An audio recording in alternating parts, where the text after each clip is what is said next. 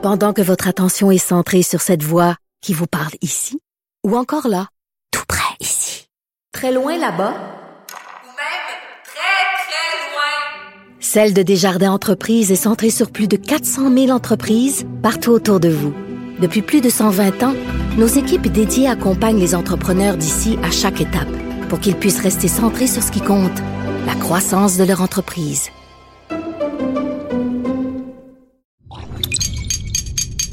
Cube Radio.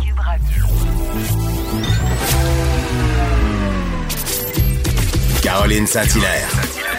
Caroline Saint-Hilaire. Un été pas comme les autres. Cube Radio. Bonjour, bon 14 juillet. J'ai envie de souhaiter bonne fête à nos cousins français, particulièrement à Achille.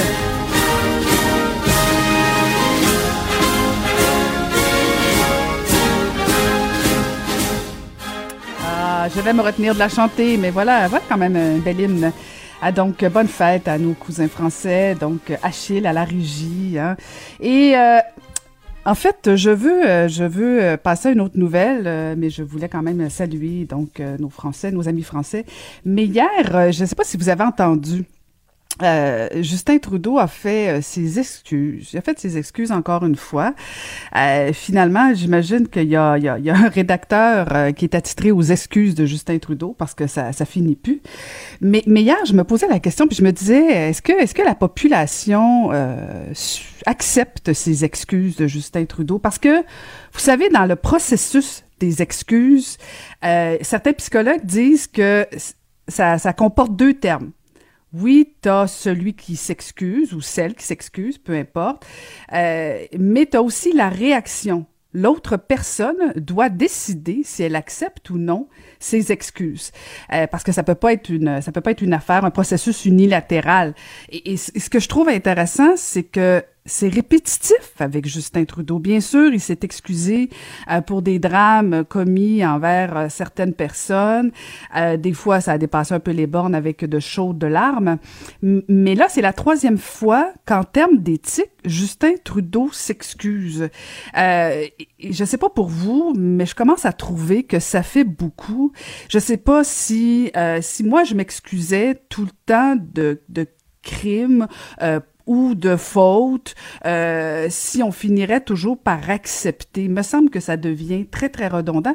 Et ça m'a fait penser à la fable du scorpion et de la grenouille. Je sais pas si vous la connaissez, mais me permets un petit rappel parce que des fois on oublie euh, nos, nos, nos, légendes, nos fables. Et, donc, le, scorpion et la grenouille, c'est une fable dans laquelle un scorpion demande à une grenouille de le transporter sur l'autre rive d'une rivière.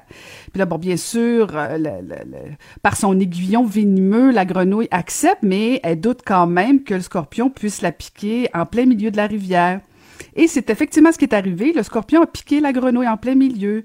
Et la grenouille lui a demandé donc euh, pourquoi m'avoir piqué alors que tu avais dit que tu le ferais pas.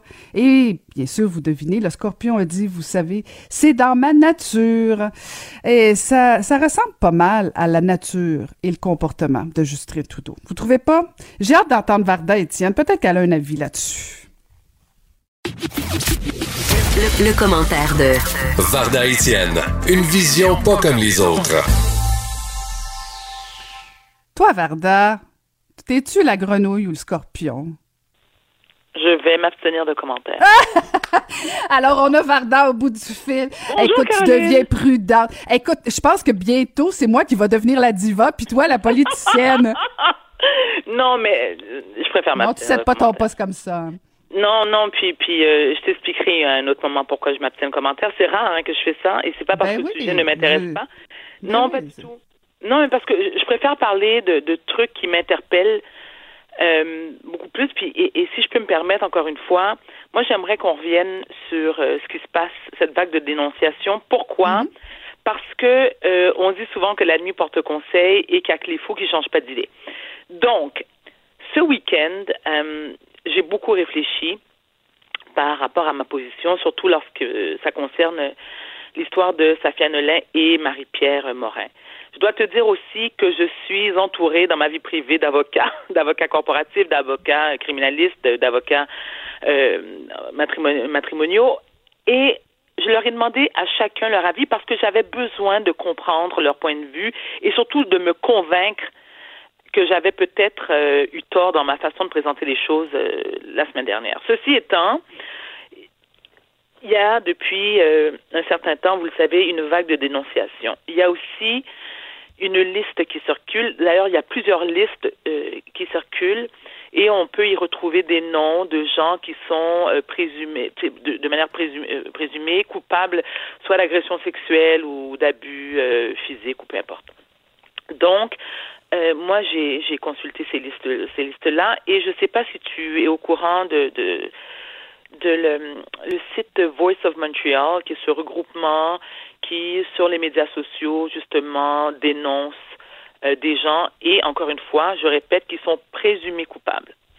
Donc, où je fais une distinction dans le cas de Marie-Pierre et de Safia, sans vouloir vraiment revenir sur l'histoire parce qu'on a fait le tour mille fois, ce qui a nuit, c'est le fait que euh, Marie-Pierre est elle, a avoué quand même d'avoir mordu sa fille. Je veux dire, elle, elle n'a pas avoué être coupable de racisme ou, ou, euh, de. les accusations, c'est attends, racisme, agression. Tu, tu, harcèlement. Euh, tu, harcèlement, voilà. Donc elle, elle, n'a pas, elle n'a pas avoué être coupable de, d'harcèlement et de et de racisme, mais elle a effectivement avoué avoir mordu sa fille dans la liste, et je, et je vais m'abstenir encore une fois de nommer des noms parce que, un, j'ai pas envie de me faire poursuivre, et de deux, c'est que, ben moi, j'ai pas de preuves, Caroline, et toi non plus. À moins d'avoir été agressé par les gens qui figurent sur la liste, on ne peut pas, alors c'est ça que j'ai compris en parlant à mes amis avocats, c'est qu'on ne peut pas accuser des gens sans preuve et sans aller, sans dénoncer ces actes-là à la police et que ces gens-là soient jugés dans une cour, à la cour. Donc, cette forme de lynchage public, je commence à trouver ça lourd. Oui, je, l'admets, je commence à trouver ça lourd parce que je me dis, les victimes, qu'est-ce qu'elles recherchent? Est-ce qu'elles recherchent réparation morale, émotive? Si oui, d'accord. Mais est-ce que nous, en tant que société, et là, je te jure, Caroline, ça va t'étonner, là, j'ai complètement changé mon fusil d'épaule, est-ce que nous, en tant que société, on a le droit de faire un procès social et de condamner ces gens-là sur la place publique? Est-ce que ces gens-là n'ont pas le droit de se défendre avec un intermédiaire impartial? La réponse, c'est oui. Et c'est là où moi j'éprouve un certain malaise parce que lorsqu'il y a eu l'histoire euh, Nolin euh, j'étais l'une et, j'ai défendu euh, Safia Et je, et je continue, je continue à la défendre. Mais où je commence à émettre un doute, c'est est-ce que le faire sur la place publique était nécessaire?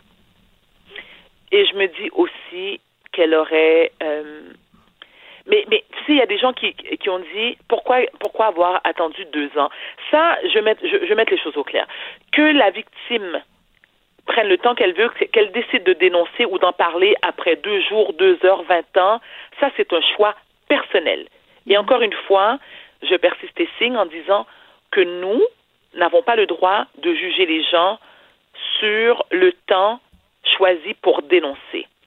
Ce qu'on a le droit, par contre, de dénoncer, c'est la façon dont c'est fait. Sur la liste, il y, a des, il y a des gens à qui moi j'ai parlé qui m'ont dit je ne sais même pas de quoi on m'accuse, ni qui m'accuse. Et il faut penser, et pas, c'est pas nécessaire d'être une personnalité publique parce que sur la liste, il y a des les gens qui sont des personnalités publiques, il y a des gens qui sont des professeurs d'université, il y a des gens qui sont monsieur, madame, tout le monde. Mais il y a des répercussions à être comme ça, euh, sans preuve. C'est-à-dire que des répercussions graves, autant sur la vie privée de ces gens-là que leur vie professionnelle. Ça, c'est loin d'être banal. Tu sais, imagine, ton nom se retrouve comme ça. Tu ne sais pas pourquoi on t'accuse, ni de quoi. Et là, tu as ton patron qui te dit, Caroline, ton nom est sur la liste. Donc, moi, je suis pas très à l'aise avec ça. On va te suspendre. Mm-hmm. Pardon? On va mais, mais, comment, pourquoi, de qui? Non, on va te suspendre parce que c'est c'est pas bon que pour euh, pour l'entreprise que ton que que ton nom soit associé à nous, puis que mais c'est grave. Ben c'est ça qu'on appelle des dérapages. Ben voilà. Ben voilà. Et moi c'est ça qui me choque. Et c'est ben, ça où vraiment non, et, et, Caroline, je, te dis, j'ai passé, je me suis réveillée très tôt ce matin, tu sais, je me réveillais à 4 heures, mais je me suis levée à 2 heures et demie parce que je n'arrêtais pas de penser à ça. Mm-hmm. OK? Et ça va aussi loin, ma réflexion va aussi loin que j'ai deux garçons, hein.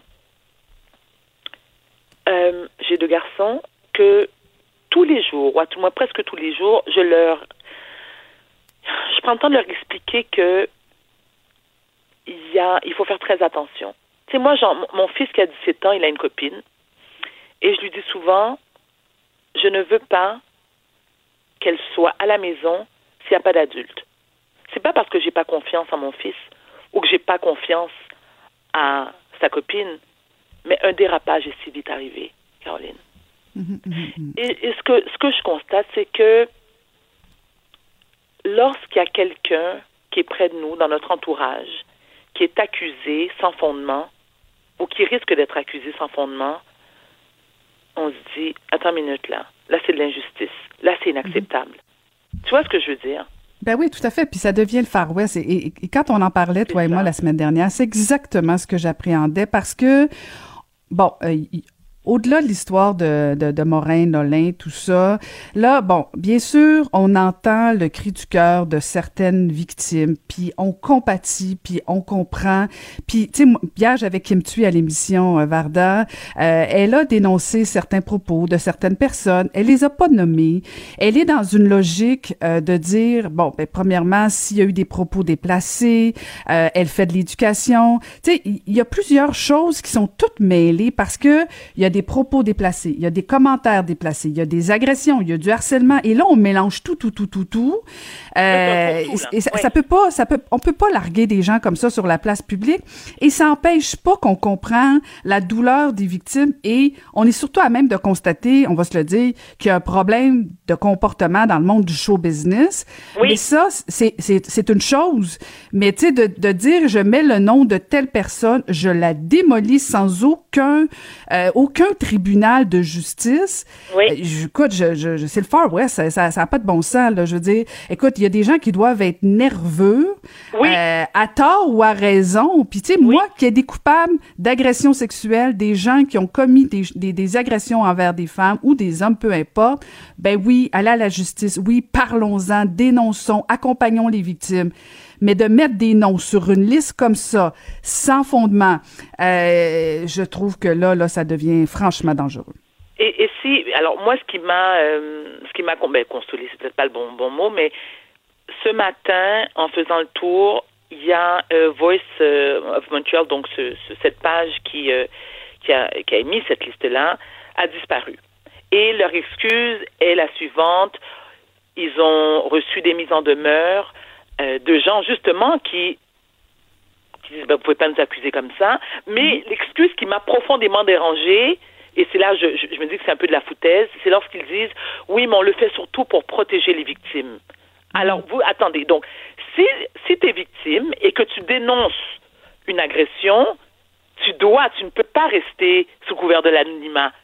Tu vois ce que je veux mhm. dire? Si tu peux dénoncer un agresseur, je veux dire, OK, mais dis qui tu es. Parce que sinon, n'importe qui peut, euh, accuser n'importe euh, n'importe qui aussi.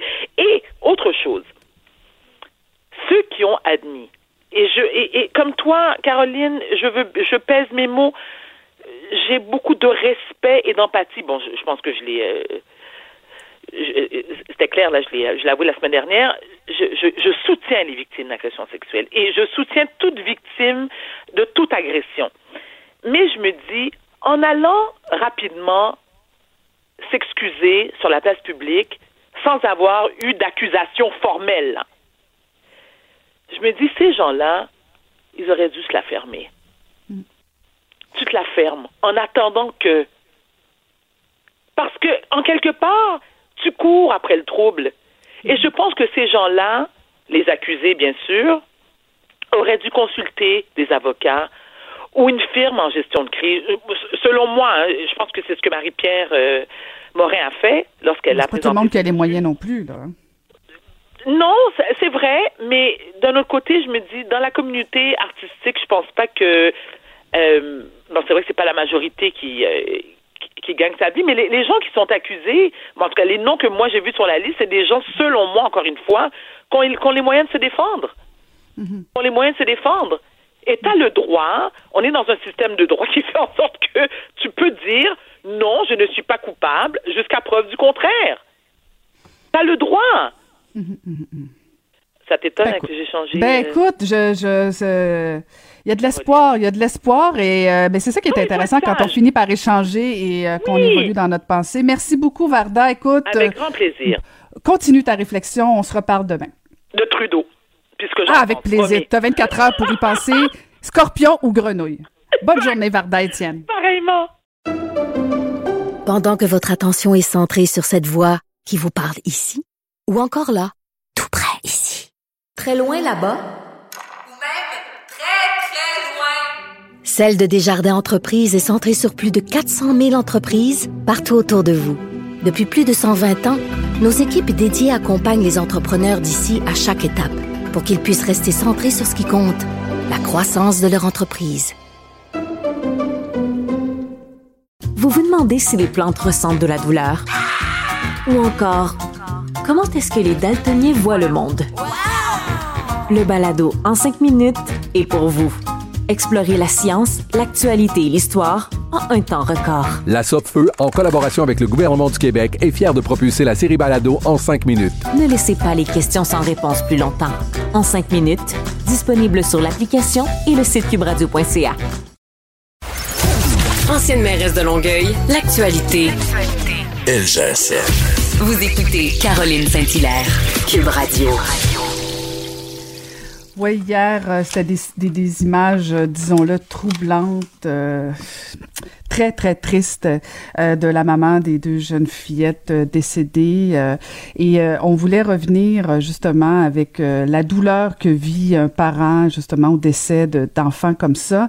Et qui de mieux que pour nous en parler que le sénateur Boisvenu, Pierre-Hugues Boisvenu, bonjour. Madame Saint-Clair, bonne journée et euh, je, salue tous les gens qui nous écoutent ce matin. Ouais, ça doit, ça doit rappeler euh, beaucoup de souvenirs parce que je, je, je pour nos auditeurs, là, bien que je, je, sais que tout le monde connaît votre histoire, mais quand même, ça fait déjà plus de 18 ans où euh, vous avez perdu votre fille suite à un enlèvement, viol, meurtre et par un récidiviste, j'ose ajouter et c'est très difficile parce que bon, je, suis une maman et euh, c'est difficile pour moi de poser ce genre de questions-là. Mais, mais vous l'avez vécu quand vous avez vu hier la maman de, Nora et Romy. Dans quel état on se sent, Monsieur le Sénateur? Je pense qu'il y, y, a des gestes dans la vie qu'on ne peut pas comprendre et donner de sens, et ça, ça en est un. Et, il est doublement incompréhensif quand c'est le père qui assassine ses propres enfants ou qui, du moins, euh, jusqu'à preuve du contraire, là, est responsable en partie de, la mort de ces, de, ces deux fillettes-là. C'est, l'incompréhension. On est devant, on est devant quelque chose qu'on ne peut pas donner un sens euh, ni comprendre. Et euh, ce qui fait place à ce moment-là, c'est beaucoup de colère, beaucoup de rage. Et ça, ce sont des sentiments tout à fait humains. Et euh, c'est comment passer à travers ça sans, sans mourir avec nos enfants. Parce que ce qui guette les, les parents souvent dans des gestes similaires, euh, c'est d'être entraînés eux-mêmes dans une espèce de mort morale, spirituelle, euh, appelons ça comme on veut, là, mais c'est de tomber dans ce spirale-là. Et, c'est doublement difficile pour elle. Je comprends très, très bien la mère. Il y a peut-être des gens qui vont dire c'est exagéré, elle a fait preuve de trop d'émotions. Mais, mais je comprends très, très bien parce que à cause de la pandémie, vous savez, euh, elle, va vivre son deuil presque tout seul parce que ce qui est, ce qui est très important quand on vit la mort d'un enfant, surtout lorsque notre enfant est volé euh, de cette façon-là, euh, l'entourage, les amis, les familles, la communauté qui viennent nous serrer dans, dans leurs bras, nous dire qu'ils nous aiment et qu'ils vont être là, ça, c'est une forme de kidnappage de sa propre peine, de sa propre douleur. Et, on réussit à partager à ce moment-là notre chagrin. puis plus on te partage avec le monde, il y a une, façon de, diluer, si vous voulez, hein, cette expression-là. Et ça, elle ne le vivra peut-être pas, du moins pas avec une proximité chaleureuse des gens qui l'entourent. Et, moi, j'espère seulement qu'une chose, c'est qu'on, quelque part, quelqu'un pense à, créer une espèce de lien informatique, un lien sur Facebook, pour que la majorité des Québécois, beaucoup de Québécois, lui envoient un grand message d'amour parce qu'elle va en avoir besoin beaucoup, beaucoup. Hmm. Ben, puis vous avez raison de le rappeler parce qu'au départ, on sait très bien, euh, puis dès qu'on perd quelqu'un, même si c'est pas euh, ce, genre de situation-là, euh, au début, on a toujours des gens proches de nous, mais avec le temps, on finit par être souvent seul.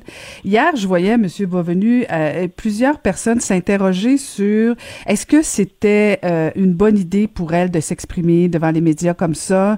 Est-ce que vous pensez que ça fait partie du processus du deuil, du processus thérapeutique de dire ben je vais m'adresser une fois aux médias parce que bon aussi c'est certain que les mm-hmm. gens voulaient avoir ces, ces commentaires, mais est-ce que ça fait partie du processus? Euh, moi, je me souviens lorsqu'Isabelle, ma deuxième fille, euh, on m'a appris qu'elle était décédée sur euh, dans un accident routier. J'avais à peu près comme 25 téléphones à l'heure à la maison parce qu'à ce moment-là, j'étais déjà connu du public à cause de l'assassinat de Julie. Et on avait pris la décision, ma conjointe et moi, de tout de suite convoquer les médias à la maison puis leur dire dire un gros merci à la population qui nous supportait, euh, dire comment on aimait notre fille, puis dire que euh, notre combat pour les victimes des criminels euh, arrêtera pas avec la mort d'Isabelle. On va, on va, on va, on va poursuivre. Il n'y a pas, a pas un parent, il n'y a pas, a pas une façon unique de, d'être confronté à des événements de même. Chacun de nous, avec ses forces, ses faiblesses, avec sa foi, avec son, sa spiritualité, on va l'affronter du mieux possible.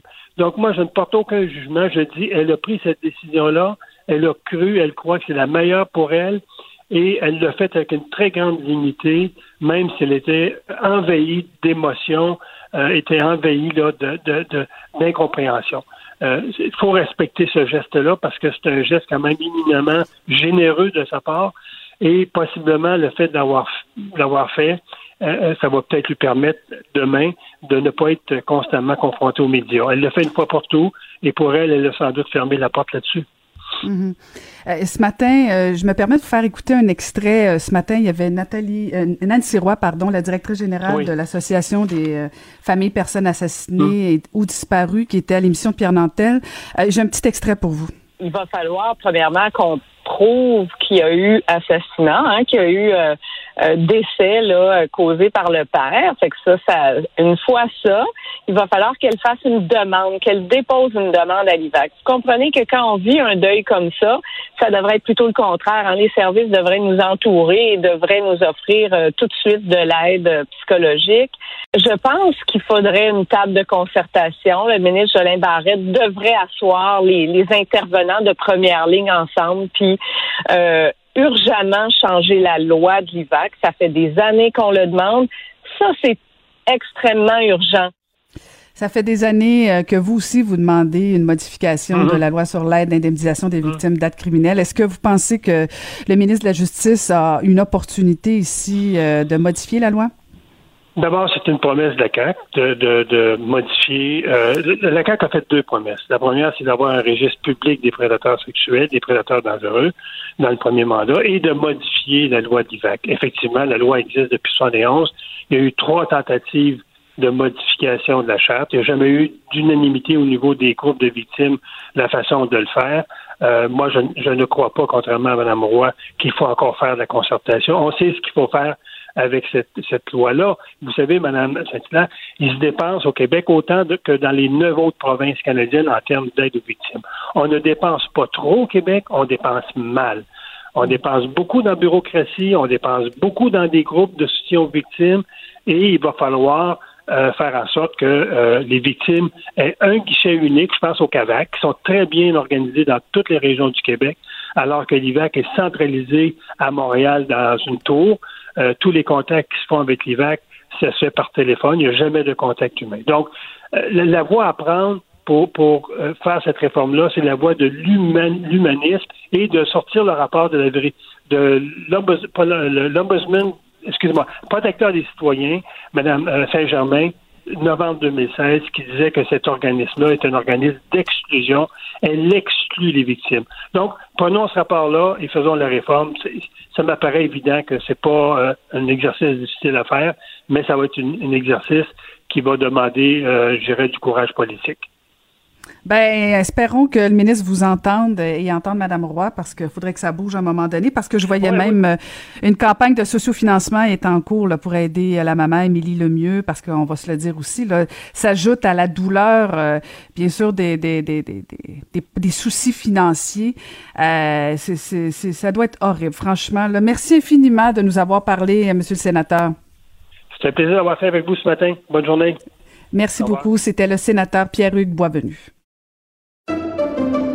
Pendant que votre attention est centrée sur vos urgences du matin, vos réunions d'affaires du midi, votre retour à la maison ou votre emploi du soir, celle de Desjardins Entreprises est centrée sur plus de 400 000 entreprises à toute heure du jour. Grâce à notre connaissance des secteurs d'activité et à notre accompagnement spécialisé, nous aidons les entrepreneurs à relever chaque défi pour qu'ils puissent rester centrés sur ce qui compte, le développement de leur entreprise.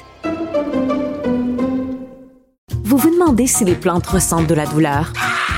Ou encore, comment est-ce que les daltoniens voient le monde? Le balado en cinq minutes est pour vous.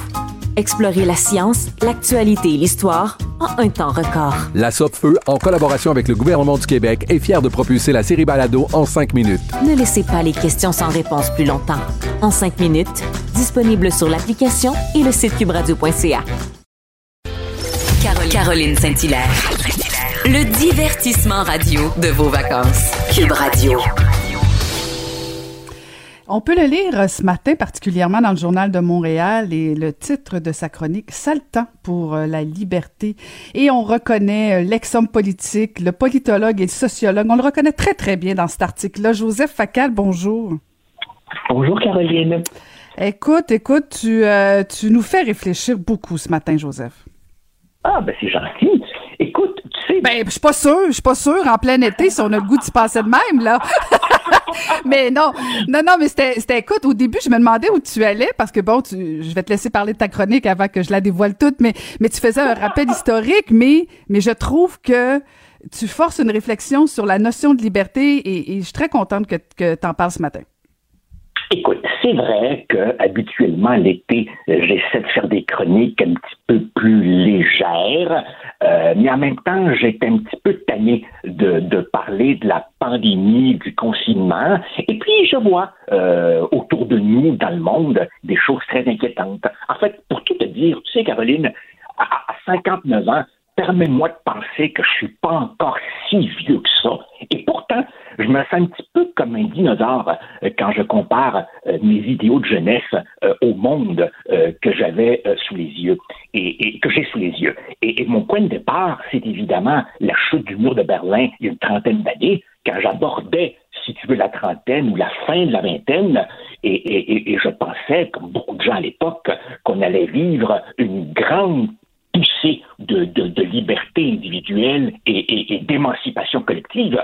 Or, ce que je vois, c'est que les régimes autoritaires ou dictatoriaux ont le vent dans les voiles, la démocratie recule, la liberté d'expression se réduit, un nouveau climat de censure s'installe, puis j'essaye, en 500 mots, de comprendre pourquoi tout ça. je t'écoute, écoute, je... pourquoi? Et c'est ça que j'ai hâte que tu répondes, Joseph. bon, ben, écoute, écoute, je, je, je, pensais aussi, hein, pour te dire comment j'étais naïf, je pensais aussi que la montée de l'éducation allait, allait réduire les superstitions, l'obscurantisme, les théories du complot. Et puis, tu vois, je me suis trompé sur toute la ligne. Et là, évidemment, j'énonce une série euh, d'hypothèses. La première, évidemment, c'est que euh, malgré tous les défauts qu'on peut leur trouver. Euh, je te dirais que pendant tout le 20e siècle, c'était vraiment les États-Unis, malgré leurs défauts, qui étaient en quelque sorte les porte-étendards de la société libérale, capitaliste et l'État de droit. Or, aujourd'hui, évidemment, pour les raisons que l'on sait, les États-Unis ne sont plus du tout un exemple de leadership moral, au point même que c'est rendu que les amis des États-Unis, le Canada, le Mexique, l'Europe se demandent où c'est qu'ils s'en vont.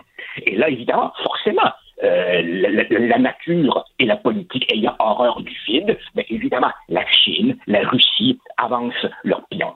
La deuxième euh, hypothèse que je, soulève, c'est que quand j'avais 20 ans, quand j'avais 30 ans, euh, évidemment, c'était l'utopie communiste. évidemment, aujourd'hui, il est un petit peu tombé en désuétude, mais cette façon de raisonner qui divise le, monde en bon et en méchant, elle est encore là et elle s'est recyclée, si tu veux, notamment dans le monde universitaire où on censure tous ceux qui ne pensent pas du bon bord. Il y a ensuite, évidemment, on ne dira jamais assez, euh, le rôle des réseaux sociaux. C'est très bon, tu sais, c'est très bon que euh, euh, des gens anonymes aient enfin une tribune pour pouvoir eux aussi s'exprimer. Mais en même temps, ne nous comptons pas d'histoire. Les réseaux sociaux sont aussi parfois, excuse-moi, des égouts assez ouverts.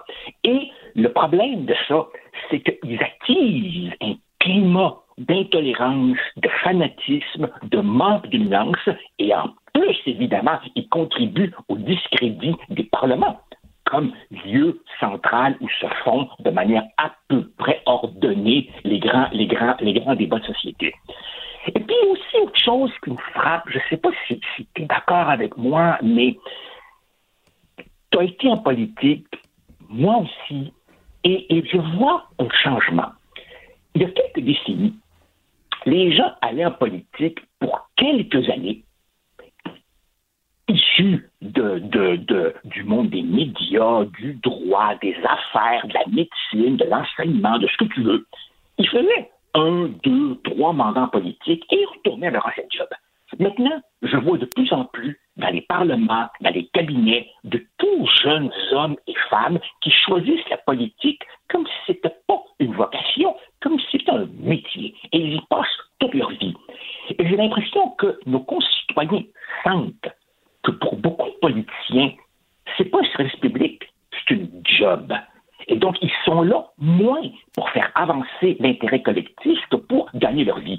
Et tout ça, ça alimente cette espèce de cynisme, cette espèce de roll euh, qui, qui, qui, au fond, complique beaucoup de faire des débats sereins sur des questions compliquées.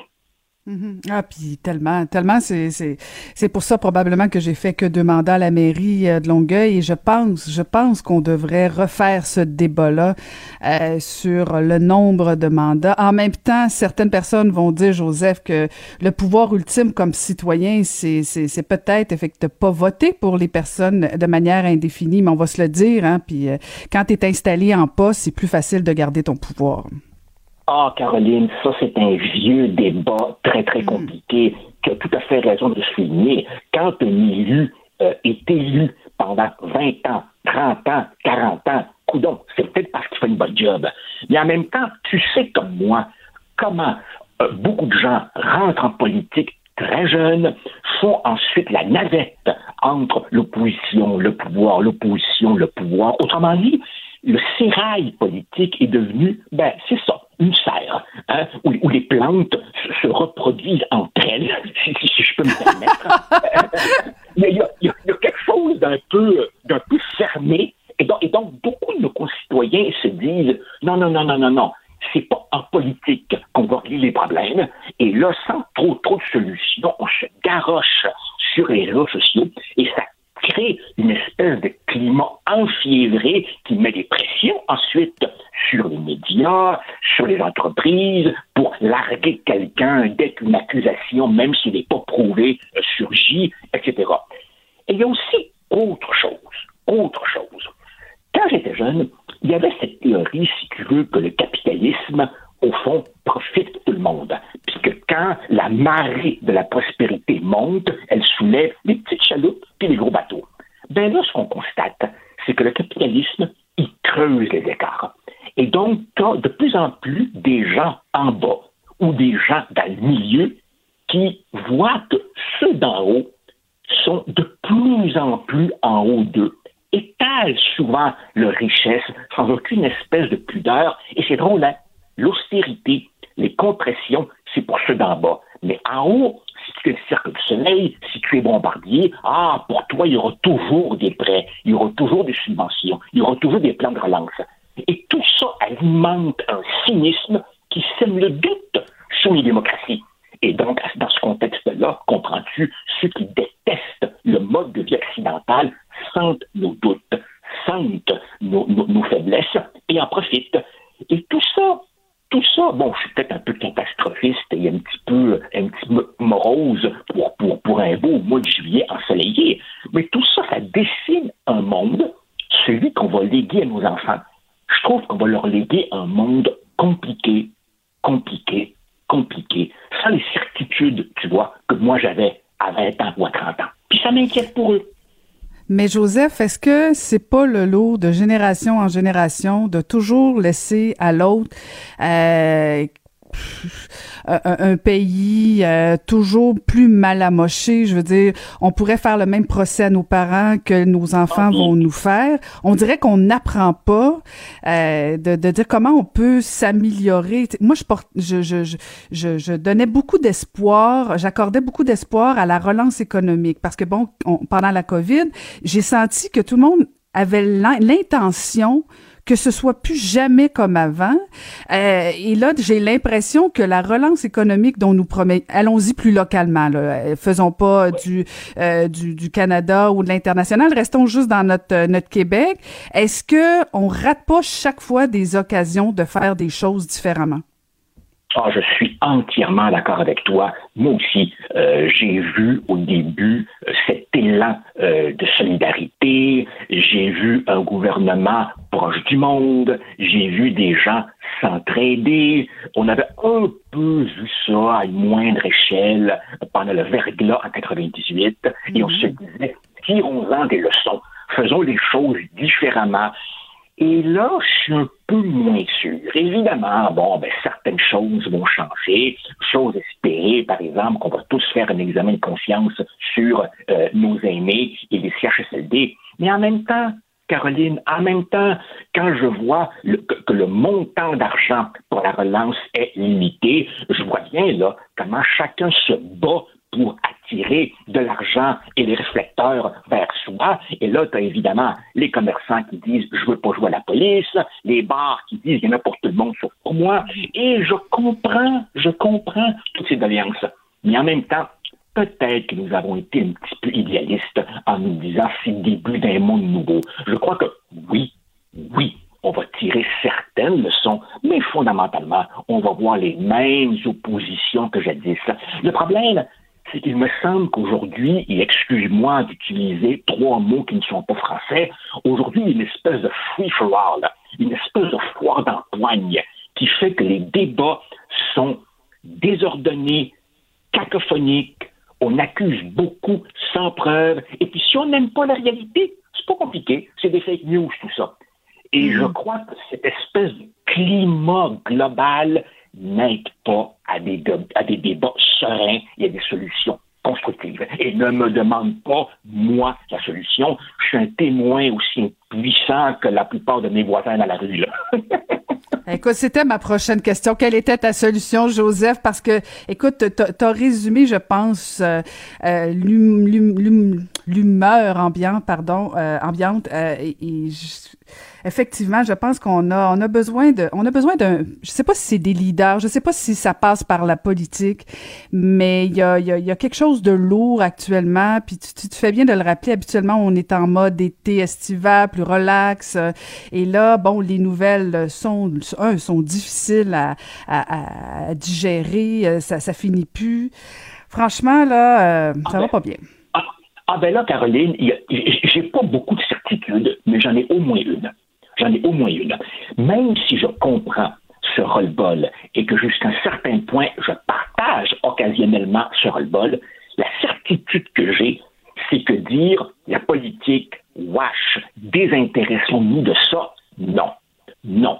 Il ne faut pas faire une croix sur la politique. Si on n'aime pas la politique actuelle, il faut une autre politique. Mm-hmm. On ne peut pas faire, on peut pas faire du pas politique en pensant euh, qu'une société euh, peut être laissée simplement livrée aux intérêts économiques et à chacun pour soi. Ultimement, il faut que quelqu'un prennent des décisions. Et si on se désintéresse complètement de la politique, ben laisse-moi dire une chose. Il y aura toujours des petits cheveux qui, eux, vont se dire Ah, ben, si personne ne veut le pouvoir, moi, je vais le prendre. Et ça, ça donne des Donald Trump et compagnie. Donc, il faut une autre politique. Il faut surmonter notre dépit, mais moi, je continue à croire en l'engagement politique. Et laisse-moi dire une chose. Dans le contexte actuel, les gens qui ont encore le courage de se lancer en politique, ben moi, je leur dis chapeau. Et euh, on s'accorde, on s'entend là-dessus. Toujours un plaisir. Merci beaucoup, Joseph. Je te laisse retourner au bord de ton chalet. C'est moi qui te remercie. Salut, bye. Merci, merci beaucoup. C'était Joseph Facal.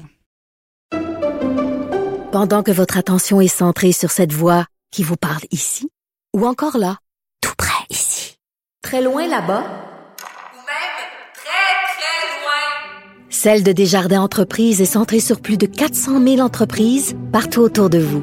Depuis plus de 120 ans, nos équipes dédiées accompagnent les entrepreneurs d'ici à chaque étape pour qu'ils puissent rester centrés sur ce qui compte, la croissance de leur entreprise. Vous vous demandez si les plantes ressentent de la douleur? Ou encore, comment est-ce que les daltoniens voient le monde? Le balado en cinq minutes est pour vous.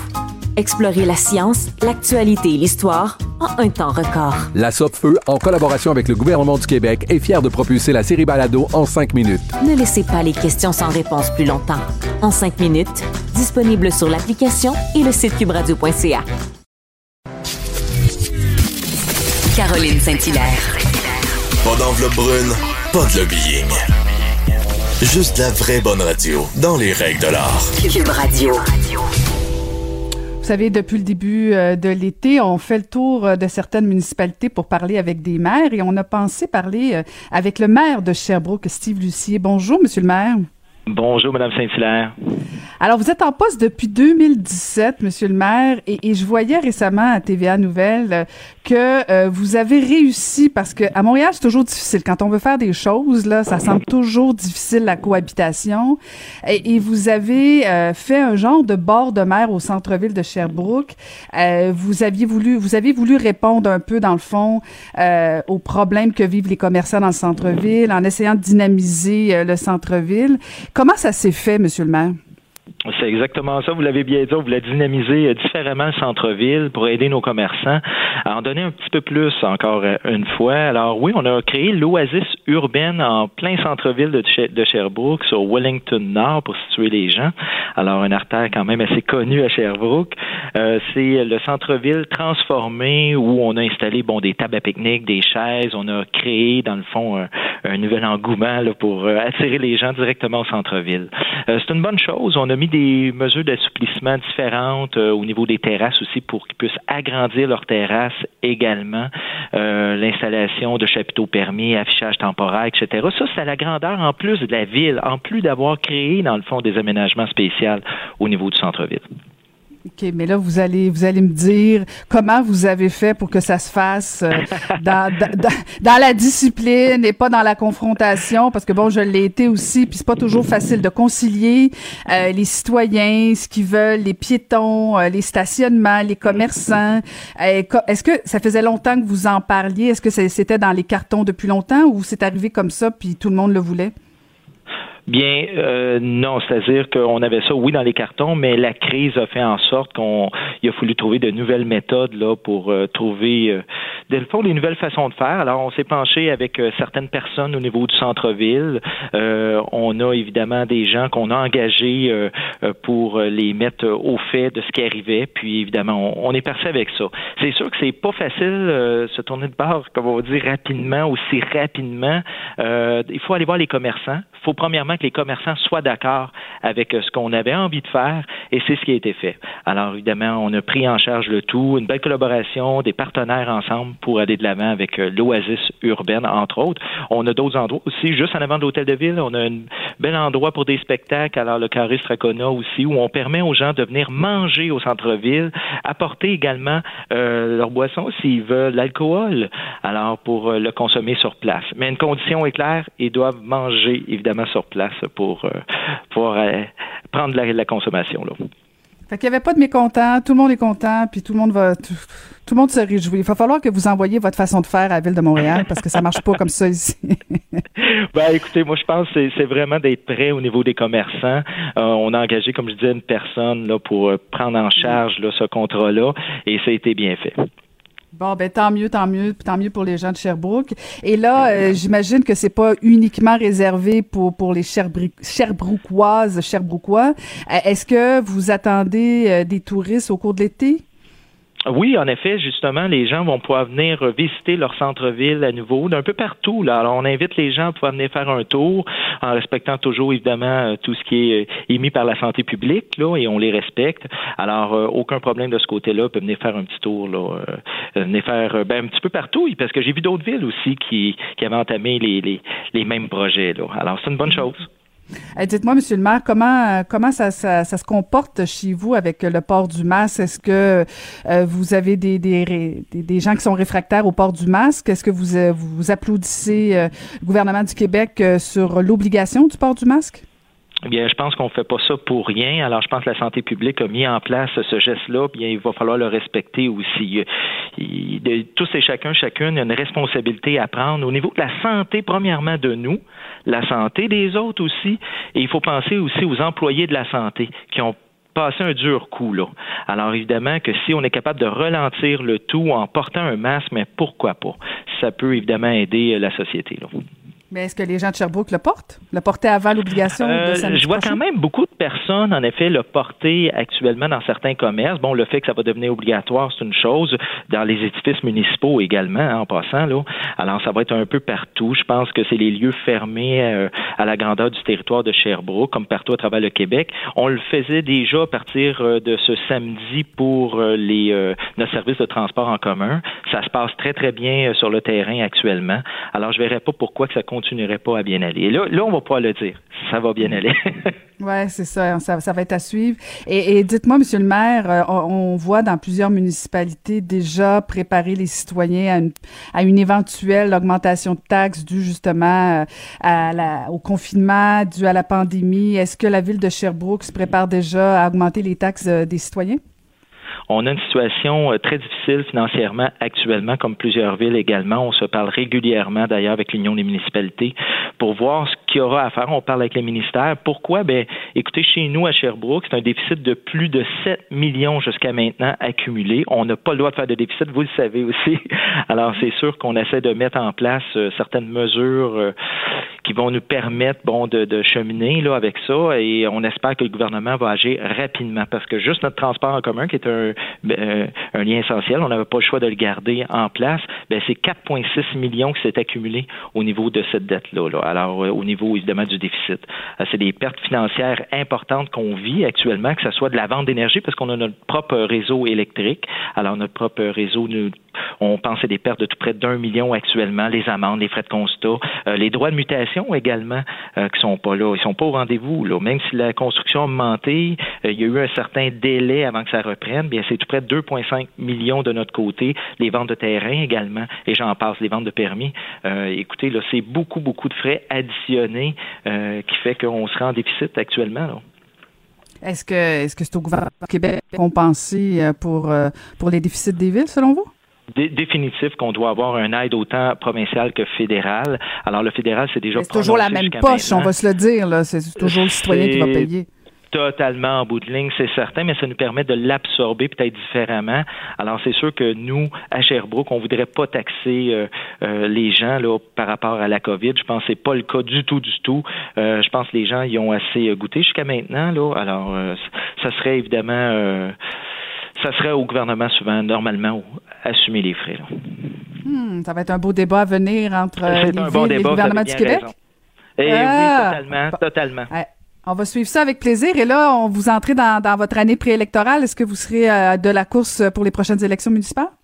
Euh, oui, je serai. Euh, ben, je, vais l'annoncer plus tard, là, évidemment, si tout va ben, C'est fait, c'est annoncé ce matin. C'est fait. Alors normalement, euh, plusieurs projets euh, dans nos cartons là où on est allé réaliser, euh, plusieurs gros projets qu'on a mis de l'avant avec le conseil actuel. Alors, ça bouge bien au niveau du développement économique. En tout cas, au niveau de la relance, c'est vers où on veut aller. Alors, on n'a qu'à penser au pont des Grandes Fourches qui sera construit ici. On a évidemment un gros projet au niveau du centre-ville de développement économique.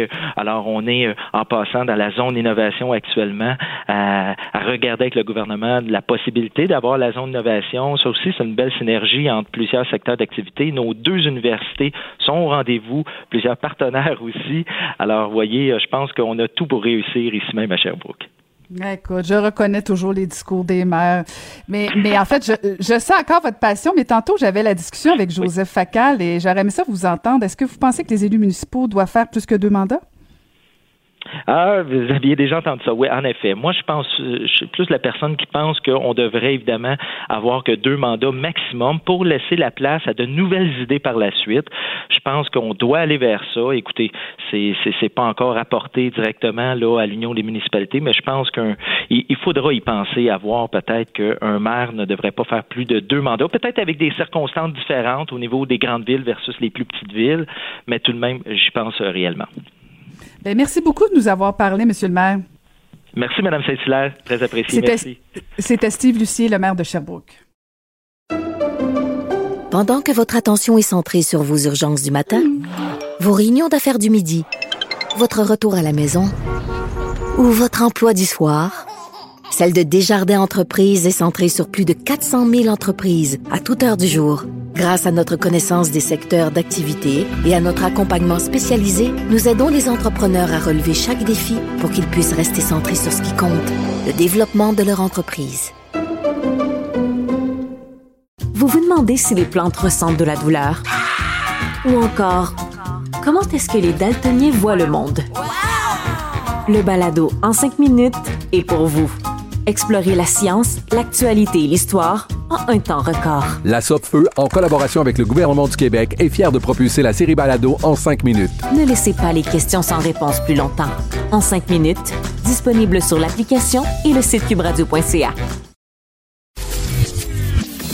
Caroline Saint-Hilaire. Elle a des antennes partout dans les coulisses de la politique. Cube Radio. Un été pas comme les autres.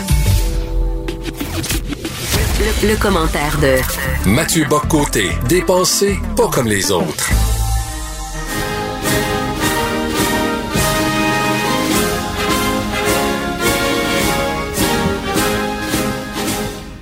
Ah, je pensais lui faire plaisir à notre essayiste sociologue et chroniqueur euh, au Journal de Montréal. Mathieu Bocoté, bonjour. Bonjour, et tu me fais plaisir. Quel bel Ben, écoute, oh, là, on a parti la Marseillaise. Écoute, euh, ça fait plaisir à Achille à la régie, mais je sais toi aussi, parce que tu veux nous parler justement de la France en ce beau 14 juillet. Ben oui, alors il y, a quelques euh, anniversaires qui nous servent de rituel en fait. Et le, le, 14 juillet, bon, alors euh, c'est la, fête nationale pour la France et c'est l'occasion pour les Québécois, me semble-t-il, de se rappeler du lien privilégié, du lien vital, du lien fondamental que nous avons avec la France. Euh, un lien qui autrefois était même central dans notre imaginaire collectif. On se rappelait que la première manière de nous nommer en Amérique, c'était sous le signe de la Nouvelle-France. On savait que nos racines françaises française était essentielle. On savait que la France était non seulement notre plus grand, mais peut-être même notre seul allié véritable à l'international.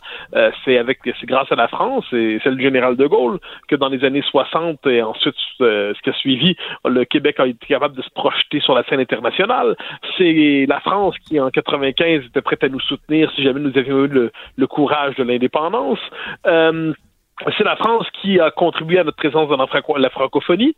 Donc ça, on a la France, c'est pas un pays parmi d'autres pour les Québécois, c'est le pays à l'origine de notre existence, c'est le pays de nos ancêtres, comme on disait autrefois.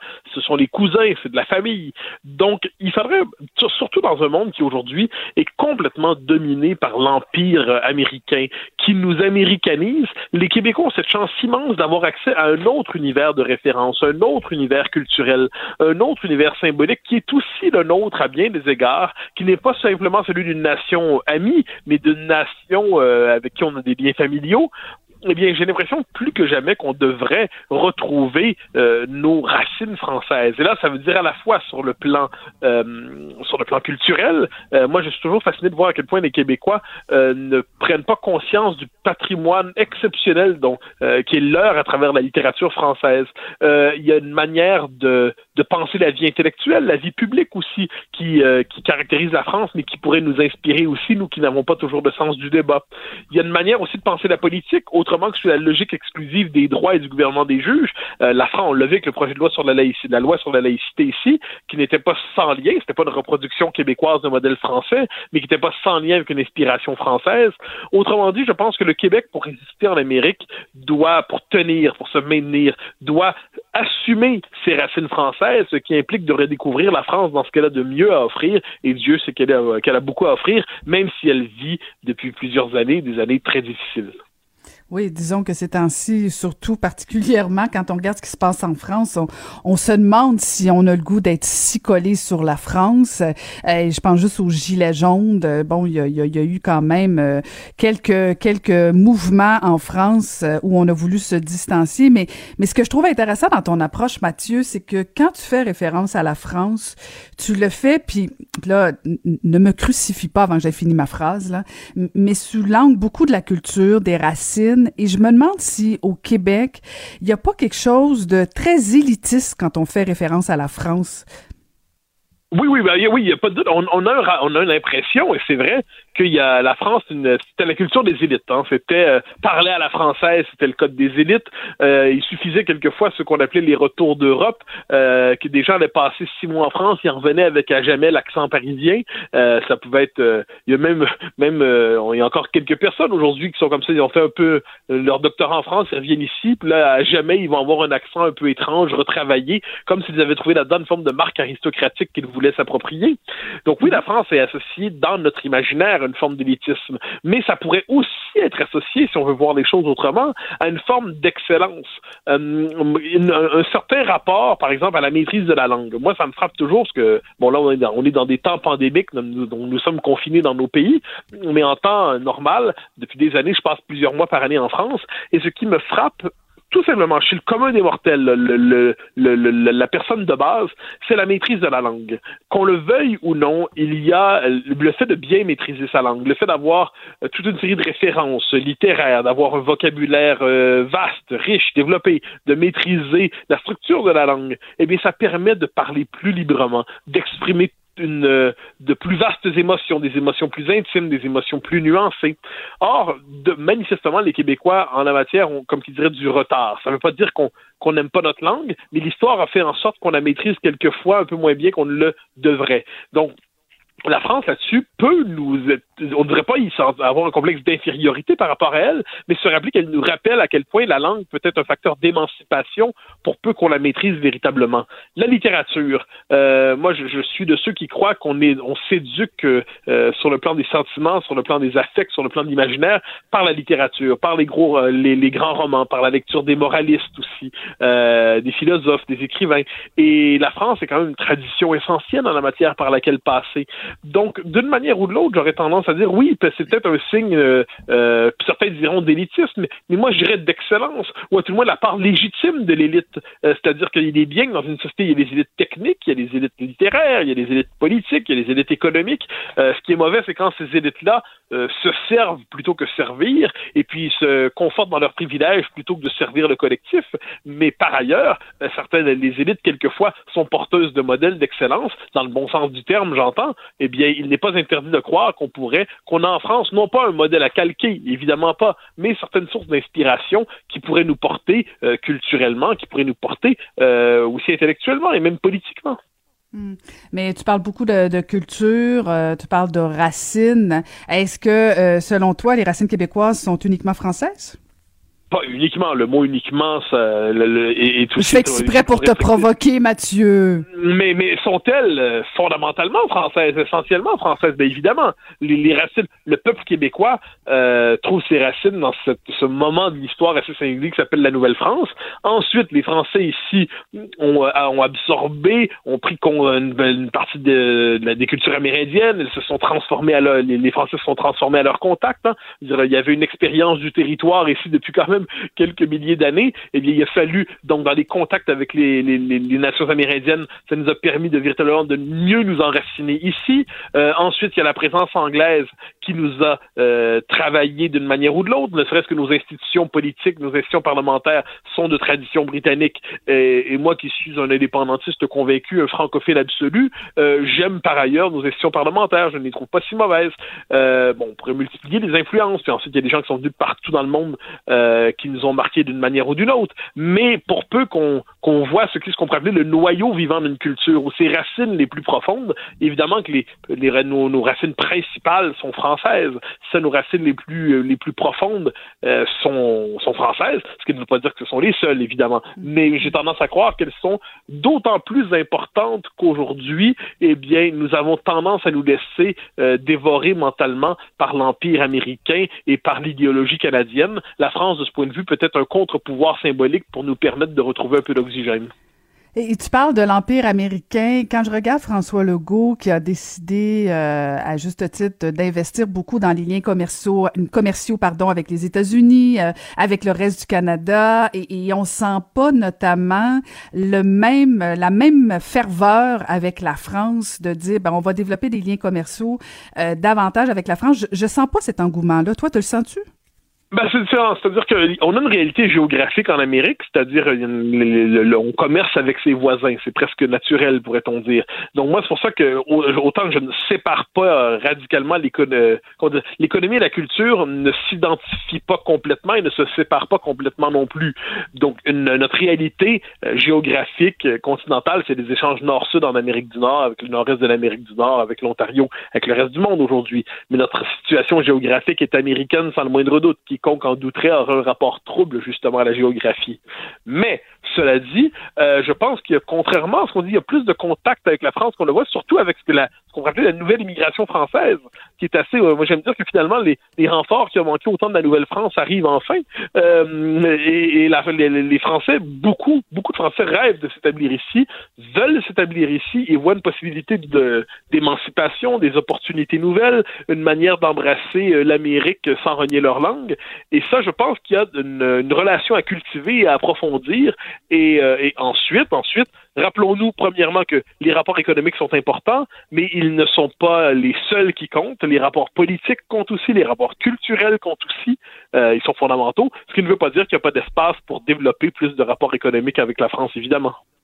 Mais quand tu parles, Mathieu, est-ce que tu conviendras que certaines personnes pourraient ne pas se retrouver dans, dans, dans ton Québec? Là? Je, je, suis pas certaine que euh, tu, tu, tu, tu, fais le plein de Québécois quand tu fais davantage, puis là, je, je, je sais que tu vas presque m'engueuler, mais tu es, davantage dans l'ethnocentrisme que dans le, le, le, le Québec plus large.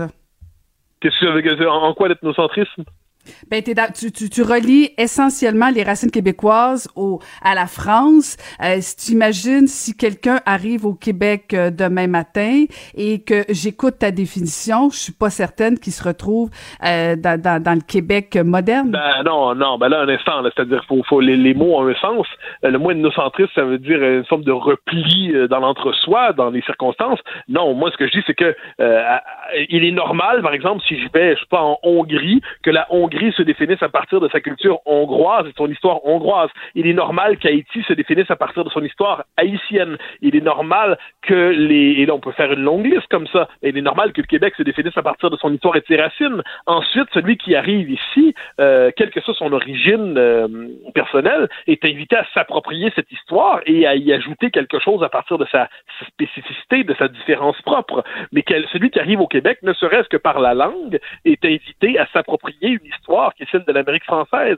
Celui qui arrive ici s'approprie notre drapeau est appelé à cela. Celui qui embrasse, ne serait-ce que partiellement, même pas l'indépendance, mais un désir d'autonomie, eh bien, souhaite que cette entité née de et qui s'est déployée sur plus de quatre siècles en Amérique conserve une existence politique propre. Euh, celui qui considère que la littérature française est aussi un peu la nôtre et que la littérature et que la chanson française est aussi un peu la nôtre, euh, à tout le moins qu'elle nous est accessible, reconnaît ça. Donc, moi, celui qui arrive au Québec, euh, c'est la moindre des choses de lui demander que de s'approprier l'héritage québécois. Et au cœur de cet héritage québécois, on trouve un noyau identitaire. Ensuite, ça ne veut pas dire qu'il n'a pas sa propre, euh, son propre, euh, sa propre identité, sa propre, sa propre différence qui viendra s'ajouter à tout cela. Mais pour moi, il n'y a pas de contradiction. Mais le terme ethnocentrisme, si pour les Québécois se définir à partir de leur histoire, c'est de l'ethnocentrisme, eh bien, soit les mots n'ont plus de sens, ou soit tous les peuples du monde sont ethnocentriques. Que de sages paroles. Toujours un plaisir d'échanger, euh, Mathieu. Euh, et euh, pour te faire plaisir, on va repartir la Marseillaise et on se reparle demain. Merci beaucoup, Mathieu Bocoté. Vive la France!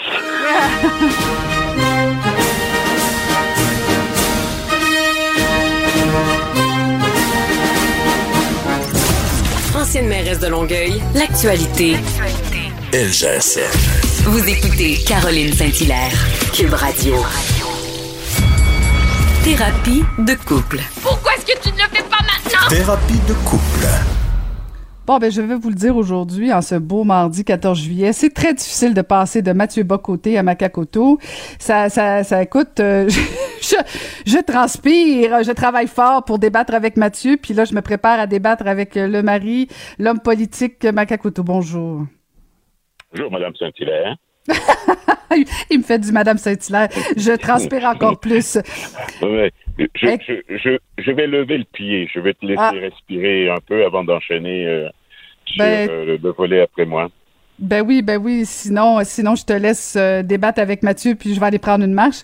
Mais je suis certaine que c'est un débat qui t'aurait intéressé que, que, que, que, ce que tenait comme propos Mathieu, mais euh, je te tendrai pas le piège d'y répondre maintenant parce que là on va débattre à savoir est-ce que euh, les commerces euh, le dimanche devraient euh, euh, devrait ouvrir ou euh, fermer parce que bon pendant la pandémie les commerces le dimanche ont été fermés tout ça. Et il y a certaines personnes Maca qui qui ont apprécié ce moment-là et qui se disaient même ben pourquoi on garde pas les commerces fermés le dimanche? Je me souviens j'avais même eu le débat avec Benoît Dutrisac qui disait dans le fond on devrait on devrait garder les commerces fermés il disait ça à l'époque, je sais pas s'il est toujours d'accord. Euh, mais euh, toi et moi, on s'entend pas à savoir euh, ce qu'on devrait faire avec les commerces le dimanche. Toi, tu dis quoi? Ben, moi, je suis pour la, permanence de la fermeture des magasins le dimanche, à l'exception, bien sûr, des commerces essentiels. ça, se fait dans de nombreux pays à travers le monde et ça se passe très bien. Et je crois qu'au Québec, une très large fraction de la population est en phase avec cette idée parce qu'elle l'avait accueilli favorablement euh, quand, pour la première fois depuis près d'une trentaine d'années, euh, le gouvernement euh, Legault a statué là-dessus. Euh, et, et, ça s'est plutôt bien passé, malgré euh, euh, des, des, peurs et des craintes anticipées par certains qui pensaient perdre en termes de chiffre d'affaires, avec des impacts sur euh, les salaires des employés qui eux aussi perdaient des, heures. Euh, dans les circonstances, Caroline, je te dirais que je vois plutôt des aspects euh, positifs relativement à cette mesure-là que je souhaite voir reconduite. Ben, tu, moi non, moi non. Je, je pense que les commerces euh, doivent être ouverts le dimanche parce que tu faisais référence euh, euh aux commerces euh, essentiels et là, j'ai hâte de voir quelle sera la liste des essentiels parce que je, je, trouve qu'elle est assez assez subjective cette liste-là, savoir qu'est-ce qui est essentiel pour toi, pour moi. Est-ce que c'est juste les épiceries, les pharmacies ou si on étend ça aux boulangeries, est-ce qu'on étend ça et, et là ça finit plus. Moi, je trouve que oui, pendant la pandémie, il y avait un contexte, euh, une notion d'urgence, une notion de, de, de, sécurité, de santé publique. On était ailleurs. Mais là, alors que, un, on nous parle de l'importance de la relance, euh, que de deux, euh, on le sait qu'il y a des problèmes avec l'emploi, euh, et de trois, euh, c'est pas tout le monde qui a des horaires euh, très, très flexibles. Il y en a qui ont besoin le dimanche de faire certains achats. Oui, on peut le faire en ligne, mais il y a quand même certains endroits où on a besoin de se déplacer. Je trouve que ça devient de plus en plus difficile. Euh, certains commerces, c'est fermé le dimanche, tu te déplaces pour rien. Euh, je, je, je il y a eu un moment dans la vie québécoise où le dimanche c'était essentiellement consacré au jour euh, du Seigneur, au jour du repos. Je pense qu'en 2020, on est rendu ailleurs. On peut se reposer euh, le samedi, on peut se reposer le lundi, on peut se reposer le mardi. de, de, de, de, de rendre ça de manière uniforme, de mettre ça dans une loi, à forcer la fermeture des commerces le dimanche. Moi, j'ai toujours de la difficulté quand on lit légifère comme ça à outrance? Mais, euh, Caroline, rappelle-toi qu'il euh, y a bientôt près de 30 ans, euh, c'était le cas hein, quand euh, le Québec était encore en phase avec sa foi chrétienne. Le, dimanche était un jour de repos et ça se passait très bien. Il y a eu évidemment des, lobbies qui ont poussé pour que ce soit ouvert le, dimanche.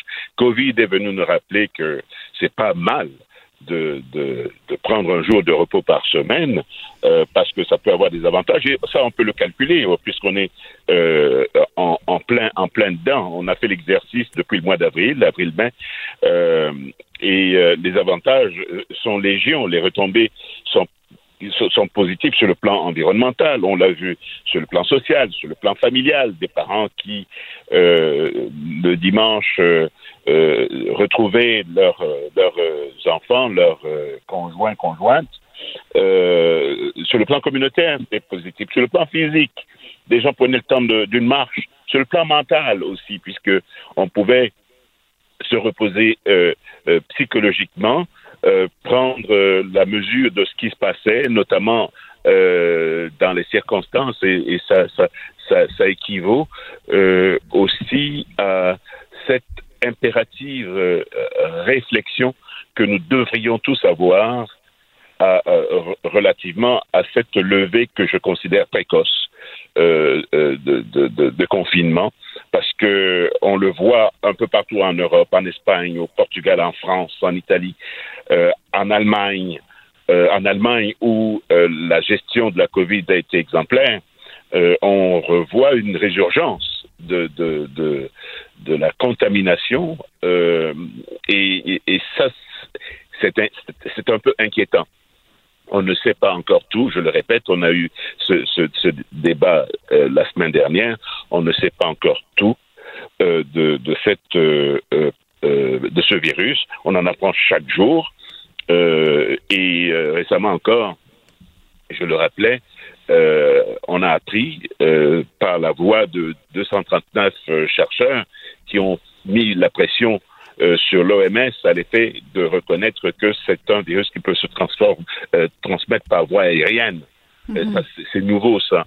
Et c'est mhm. inquiétant aussi. Donc tant qu'on ne, on ne, on ne maîtrise pas les, les, les, les toute, de façon holistique ce virus et sa propagation, je pense que la prudence euh, devrait être de, de, mise, la précaution devrait être de mise, et cette journée du dimanche contribue à cela ben, non, ben, vois-tu, non, parce que vois-tu, eh, non, je vais défaire ton argument parce que au contraire, on nous parle de distanciation. Alors si on concentre les les journées d'épicerie, les journées de pharmacie, les journées de commerce essentiel en six jours, ben veut veut pas, c'est plus de monde au même moment dans des commerces. Alors que si on étale ça sur six jours, Caroline, ben, ce qu'on a constaté, c'est qu'il y avait pas plus de monde le dimanche. On, justement, on s'attendait à ce que le, le, le jeudi, vendredi, samedi affluence, mais c'est pas ça pas été le cas. Les gens ont, ont ont étalé leur sortie. Oui, mais parce qu'on est en crise, mais là, on ne l'est plus en crise intense. Non, non, on est toujours en crise. C'est ça l'erreur. C'est ça ben, l'erreur. Ben, tu viens de justifier, tu viens de, d'apporter de l'eau à mon moulin, parce que la réaction de beaucoup de gens en, en, en, en levant euh, cet interdit euh, du dimanche euh, du travail le dimanche envoie le signal à beaucoup de gens, notamment à celles et ceux qui pensent que ce virus, c'est une arnaque, ça n'existe pas. Euh, et, et, et, il ne faut pas se, comment dire, se surprendre du fait qu'il y ait du relâchement, surtout qu'on est en été. Euh, tout est là pour que la contamination communautaire aille en exponentiel. Donc, je, je, suis très, très préoccupé, moi, par par ce qui se passe actuellement. Et je, je, je, je maintiens, Mordicus, l'idée que le dimanche devrait être un jour de repos pour l'ensemble des travailleuses travailleuses qui ne sont pas dans la sphère de, de l'essentiel. Mhm. Non, mais loin de moi l'idée de dire que la pandémie n'existait plus. Mais quand on est on est passé à l'étape de déconfinement, quand on a décidé d'ouvrir, euh, on peut pas dire ben là on referme le dimanche parce que euh, on, recommence le confinement tranquillement parce que là là c'est vrai que ça devient mêlant. Je dis pas que la crise n'existe pas, le virus est toujours là, faut toujours maintenir les règles d'hygiène, les règles sanitaires de base. On s'entend là-dessus, mais mais de, de, de, de dire et, de mettre l'emphase sur la fermeture des commerces le dimanche, euh, moi, je ne vois pas en quoi ça règle le problème. Non essentiel. Non, ça contribue. Je dis pas que ça règle le problème en soi. C'est un ensemble, c'est une, une, une, une, un ensemble de, de mesures. On, on, on, parle de distanciation, évidemment, de, de lavage de mains, de masques. Euh, et il faut prendre en considération la transmission aérienne euh, du virus. Euh, moi, j'ajouterais. Oui, mais elle se transmet le samedi puis le dimanche. Là. Le, dimanche. Non, attends, mais le dimanche, ça permet une, une, forme, disons, une, une, une, avenue informelle de confinement. Euh, à partir du moment où les gens sont sensibilisés euh, à l'effet que ce virus, on ne le connaît pas dans sa totalité, on ne connaît mm. pas, on ne le connaît pas fondamentalement. Donc, la précaution que, que je, je, je plaide entre guillemets, devrait euh, être prise en considération et amener euh, l'État, le gouvernement en l'occurrence, à, revenir sur sa, décision de réouverture des commerces non essentiels le dimanche. Oui, mais Macasse, parce que tu, tu, fais abstraction de certaines personnes qui n'ont pas le choix. Je veux dire, si tu travailles la semaine, puis à un moment donné, tu manques de temps, euh, cours à gauche, cours à droite, tu as des parents qui sont monoparentaux, cours à gauche, cours à droite, fais l'épicerie. Là, samedi, fais la tondeuse, fais le lavage. Il te reste à un moment donné peu de temps. Euh, on peut-tu donner de l'air aux familles, aux gens ben, qui... Justement. Ben, c'est ce qui a été fait euh, quand la mesure euh, non, mais c'est pas, pas tout le monde qui travaille. En, avril-mai, euh, parce qu'on a permis au commerce euh, d'étendre leurs heures d'ouverture au-delà des périodes initialement prévues par la loi, du lundi au samedi. C'était possible, donc on peut toujours s'adapter. On est, si, si c'était des bombes qui nous tombaient dessus ou des missiles, il n'y a personne qu'on verrait dehors, là. Mais c'est pire que ça. L'hécatombe que va laisser ce virus est inestimable. Euh, je, je, je, je, sais pas, Martha, tu, tu considères que je suis un peu extrémiste en, en, en, ce qui concerne. Euh, Jamais j'aurais osé, dire ça, j'aurais osé dire ça publiquement, mais c'est toi qui le dis. Non, mais je suis très prudent. Voilà. Ah, moi, c'est ce que j'aurais dit, mais bon, maintenant, c'est enregistré, ma quête un extrémiste parfois dans certains dossiers. Mais bon, on peut te lire ma quête dans le Journal de Montréal. Merci beaucoup euh, pour cet échange et euh, ben, à plus tard. À plus tard.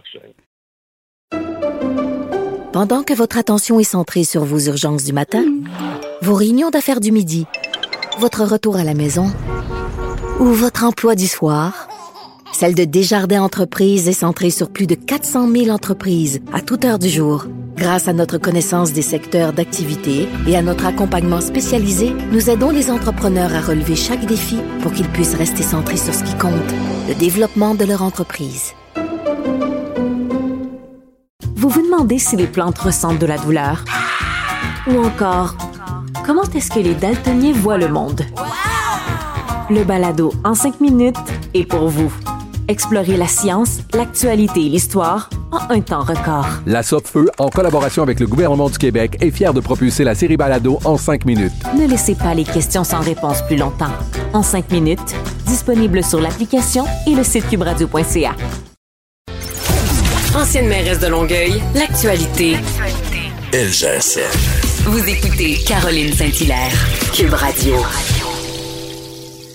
Si je vous euh, fais la nomenclature de sa biographie, euh, l'émission va être terminée. Un, CV tout à fait impressionnant, mais quand même, je dois mentionner, elle a été députée du Parti libéral dans Marguerite Bourgeois en 98, réélue en 2003, en 2007 et en 2008, présidente du Conseil du Trésor, ministre responsable de l'administration gouvernementale dans le cabinet Charret. Elle a été ministre des Finances aussi. Elle siège sur plusieurs conseils d'administration et on va la retrouver. Monique Jérôme Forget, bonjour. Bonjour, Madame Saint-Hilaire. Comment allez-vous? Ben, je vais très bien. Très contente de vous parler. J'avais très, très hâte. Vous étiez dans, dans, les top 5 de ma liste avec qui je, de, personnes avec qui je voulais parler. On s'est croisés souvent parce que, bon, on, a frayé dans des, dans des mauvais endroits. mais, mais on voulait prendre de vos nouvelles tout d'abord. Comment ça va? Moi, je vais très bien. Je vais très, très bien. Euh, je vais très bien. Oui, attendez, je vais. Vous, êtes dérangé par quelqu'un. Ben, c'est ça. J'ai beaucoup de journalistes qui m'appellent. Ben oui, j'imagine que vous êtes sollicité parce que euh, ce matin, vous avez publié une lettre euh, sur, euh, sur la gouvernance au musée parce que, bon, on a appris que le Musée des Beaux-Arts de Montréal avait, on va se le dire, tassé carrément, pour ne pas dire de façon cavalière. En fait, c'est ce que vous dites.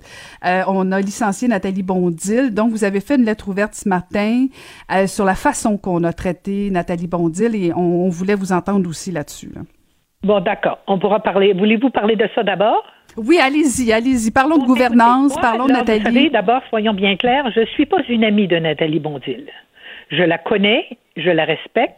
Comme je préside un musée, c'est clair qu'on se, on se croisait souvent.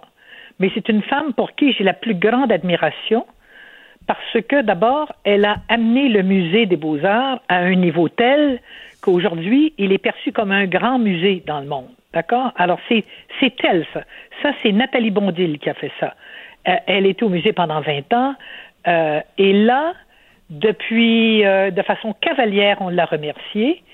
Et de façon détournée, le conseil d'administration s'est donné des droits, des pouvoirs d'embaucher des gens qui devaient relever d'elle, qui devaient relever d'elle, et avec lesquels elle n'était pas d'accord. Pas non pas parce que Mme Desmarais n'était pas qualifiée, mais c'était pas une femme qui avait suffisamment d'expérience, estimait non seulement Nathalie Bondil, mais le comité de direction, donc les gestionnaires de la boîte du Musée des Beaux-Arts, et M. Lachenelière, lui, a fait fi de ça, et euh, il a amené le conseil d'administration en leur ne donnant pas euh, l'accès au rapport qui avait été fait euh, à l'effet qu'il y avait des problèmes toxiques, comme il dit, à l'intérieur du musée.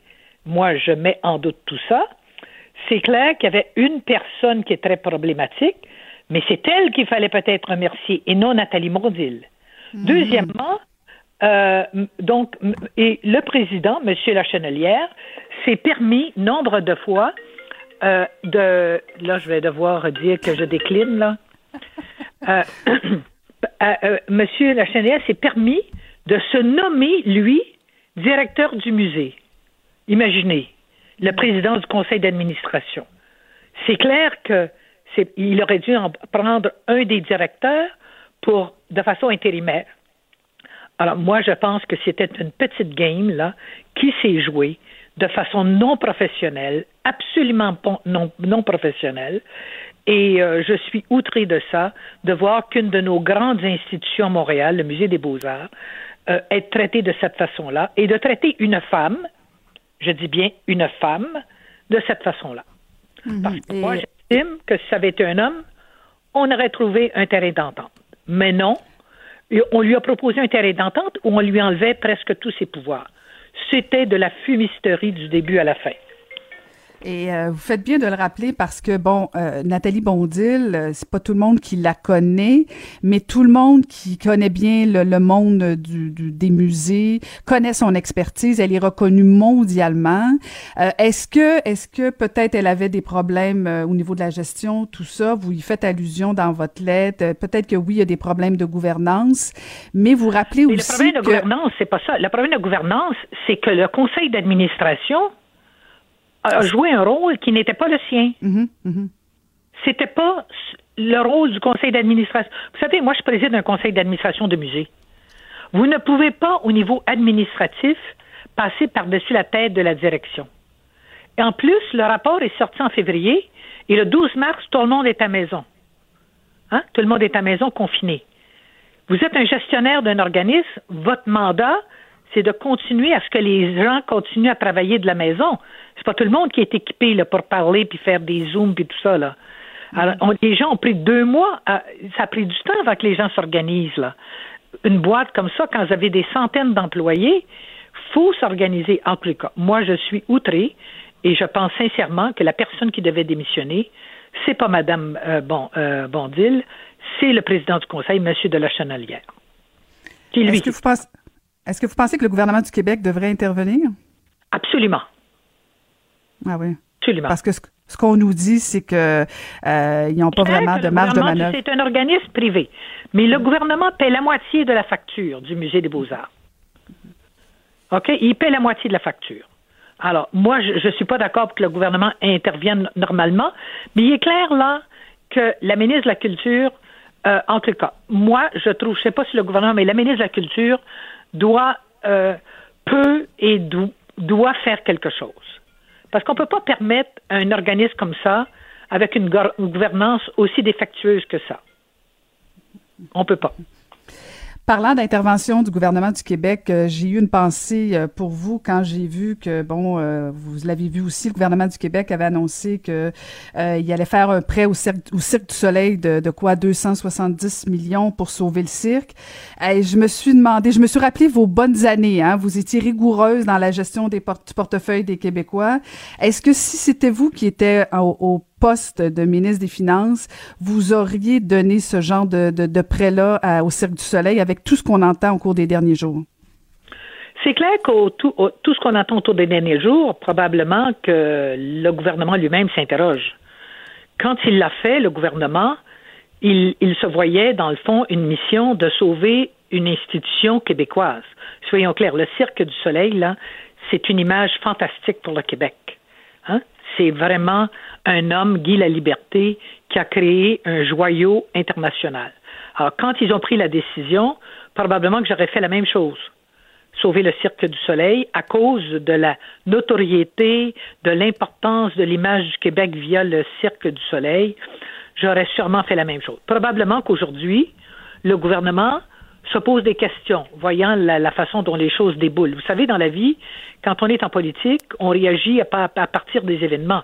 On ne peut pas lire le futur.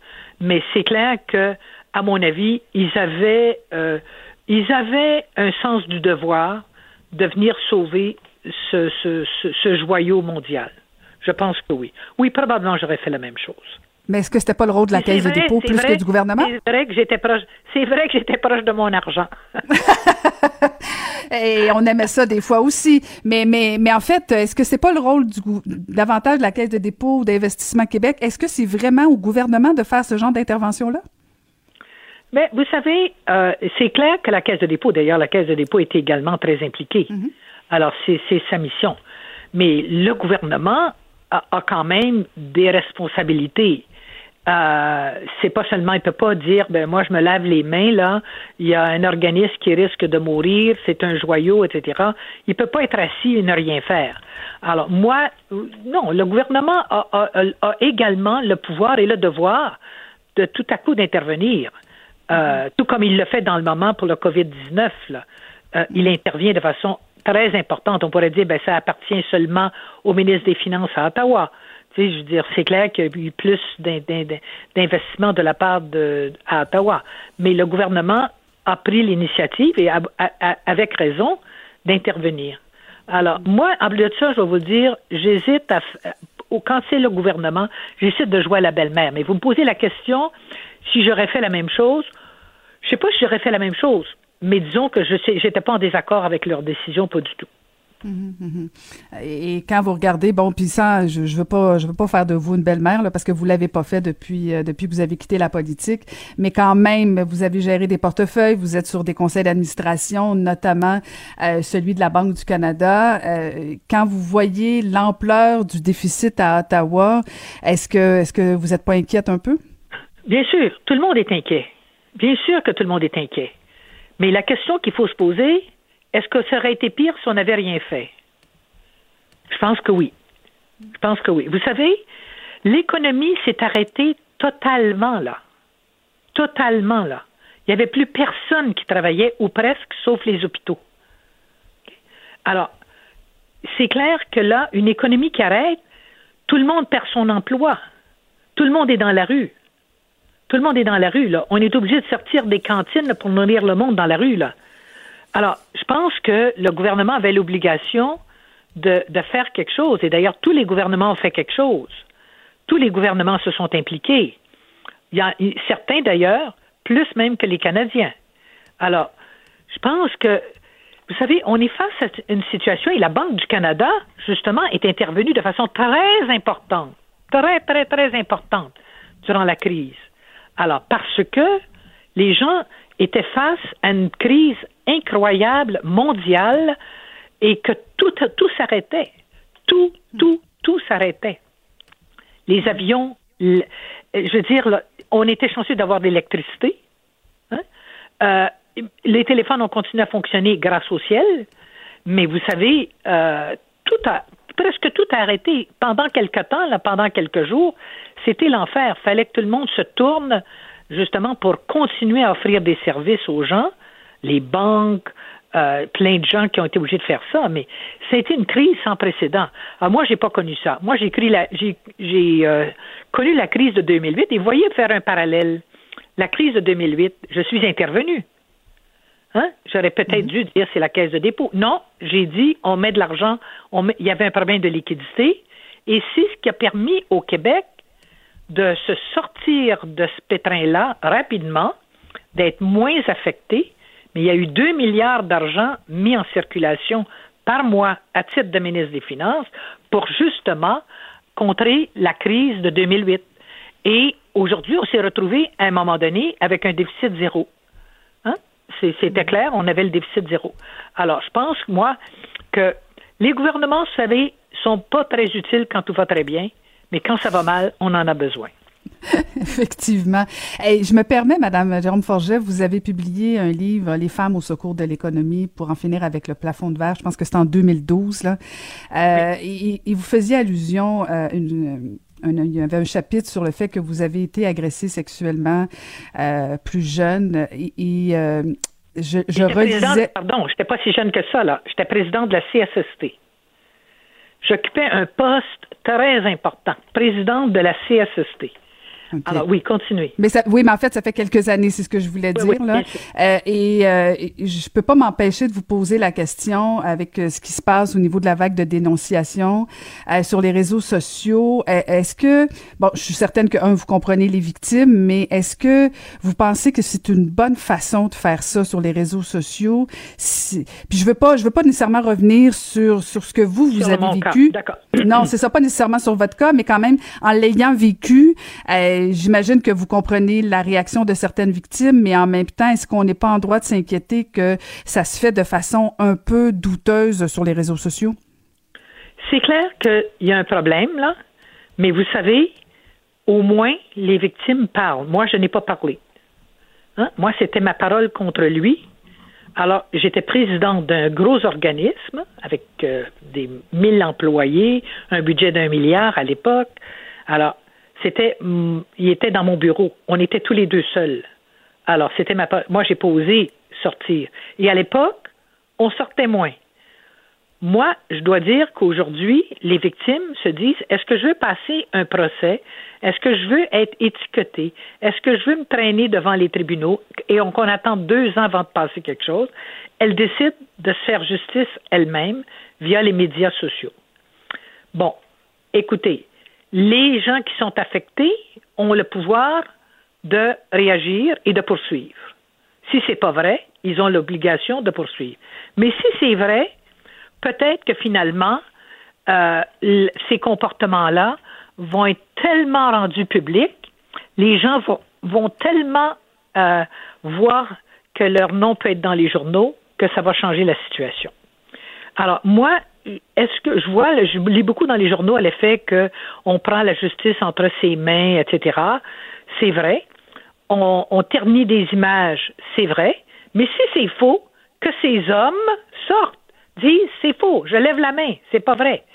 Alors, Vous savez, il y a une espèce de silence là qui se passe.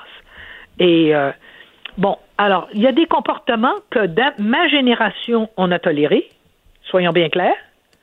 Hein? On, se disait, oh mon Dieu, je suis pas pour aller parler, etc. Euh, moi, même après, il y a une journaliste, une grande journaliste, euh, euh, Katia Gagnon, qui a, qui, a, qui a voulu que je donne le nom de la personne parce que c'était une personne très connue. Et j'ai refusé par respect pour ses enfants, parce qu'il est mort.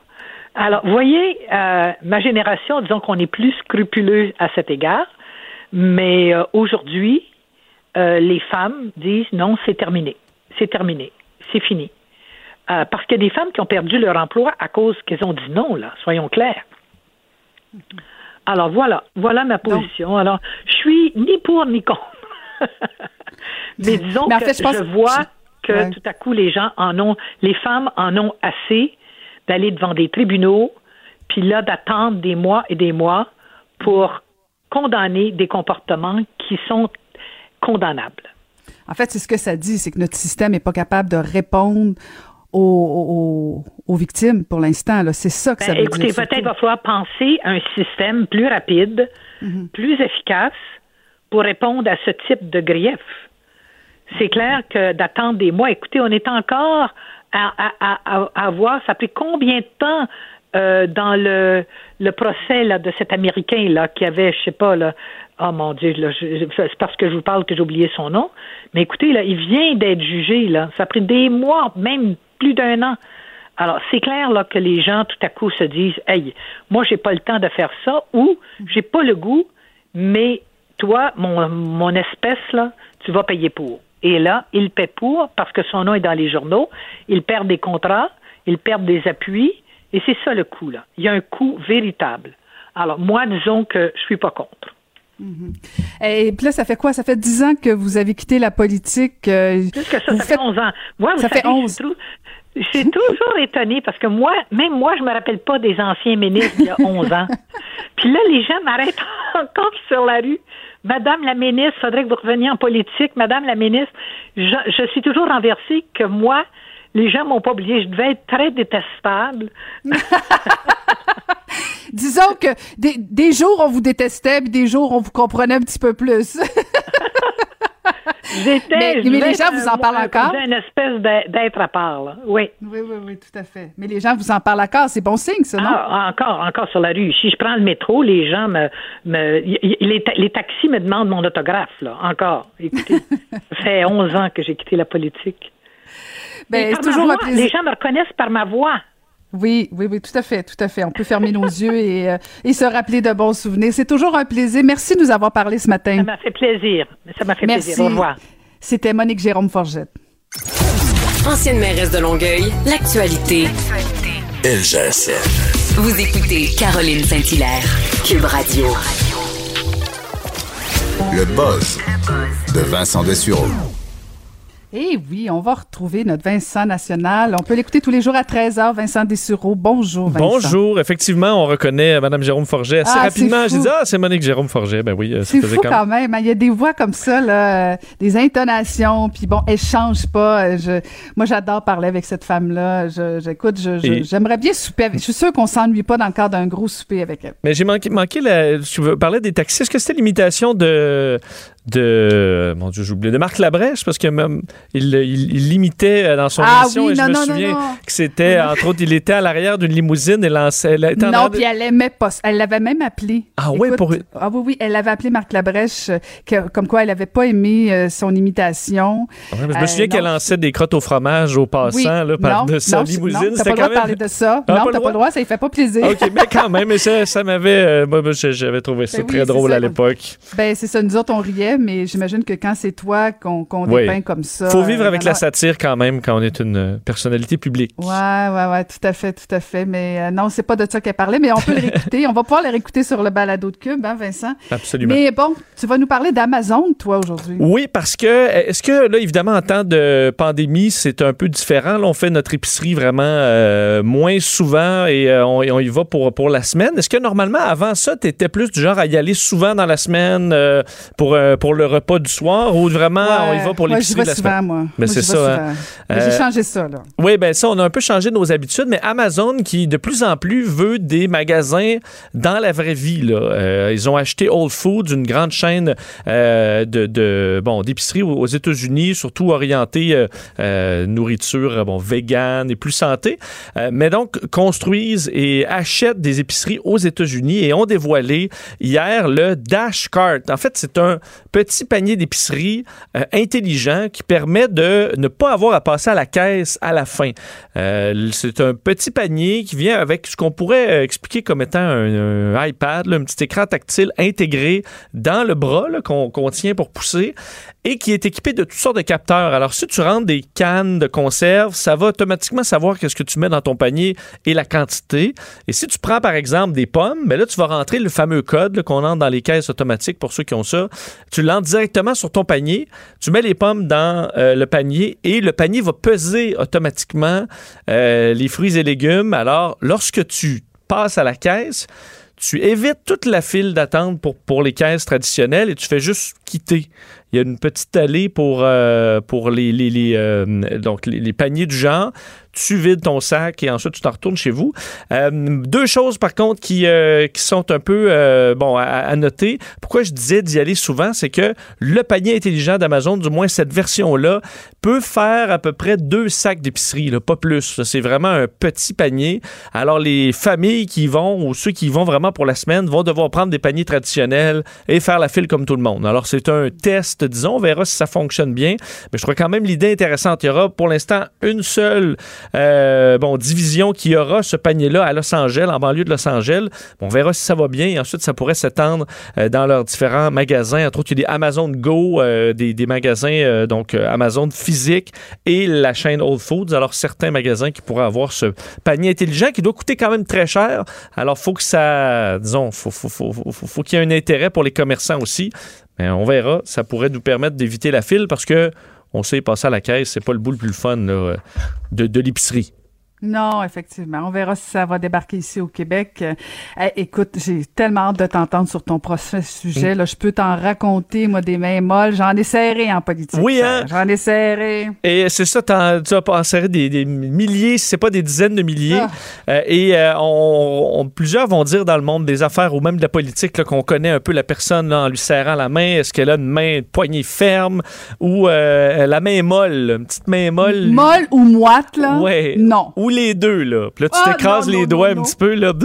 Euh, ben, sachez qu'il y a peut-être un diagnostic derrière la main molle selon des, euh, des chercheurs euh, de la Nouvelle-Zélande, l'Université de Auckland, qui ont testé la, la, la, poignée de main de 4000 hommes et femmes, à peu près dans leur quarantaine, pour découvrir que euh, c'était un symptôme, la main molle, d'un problème qui est difficilement euh, retraçable par la, en fait, normalement par des symptômes euh, apparents. C'est le ce qu'on appelle la stéatose non alcoolique ou le foie gras non alcoolique. Évidemment, tu peux avoir des problèmes de foie avec les gens qui boivent de l'alcool, mais ceux qui sont seulement sédentaires et qui ont une diète de mauvaise qualité peuvent avoir une accumulation de gras sur le foie. Et ça, ça cause à long terme de nombreux problèmes d'inflammation. Ça peut mener à des cancers du foie, euh, carrément à une, bon, une destruction du foie ou d'autres organes autour. Et c'est dur, comme je disais, à, le, bon, se rendre compte qu'on a ce problème-là. On, peut, on, s'en rend compte généralement dans des prises de sang, ce que les gens font souvent pas très souvent. Mais alors, la main moite et molle serait un symptôme de ça. Sans qu'on s'en rende compte, là, notre petite main, elle vient toute molle. Alors, peut-être que si vous avez un proche je sais pas si vous ne le resserrez pas la main ces temps-ci, c'est ça le problème, mais il a peut-être un foie gras non alcoolique, alors il pourra aller euh, allez consulter. Mais c'est encore plus insultant quand tu me suis, vous avez une main molle, vous devriez aller euh, vous faire checker ça. Je sais pas si ça passe bien pour un politicien. Hein. Non, écoute, un vote de perdu certain, ça, Vincent. c'est sûr, certain. Mais bon, c'est jamais agréable. Et merci beaucoup. Écoute, Vincent, on t'écoute à 13h. Et sinon, euh, j'invite les gens à rester à l'écoute pour les nouvelles avec Julie Marcoux. On va écouter les nouvelles SCN. Et moi, je dis merci à Achille Monet, bien sûr. Bonne fête aussi, cher ami français. Maude en régie, Maude Boutet et à la recherche Mathieu Boulet. Et je vous dis à demain.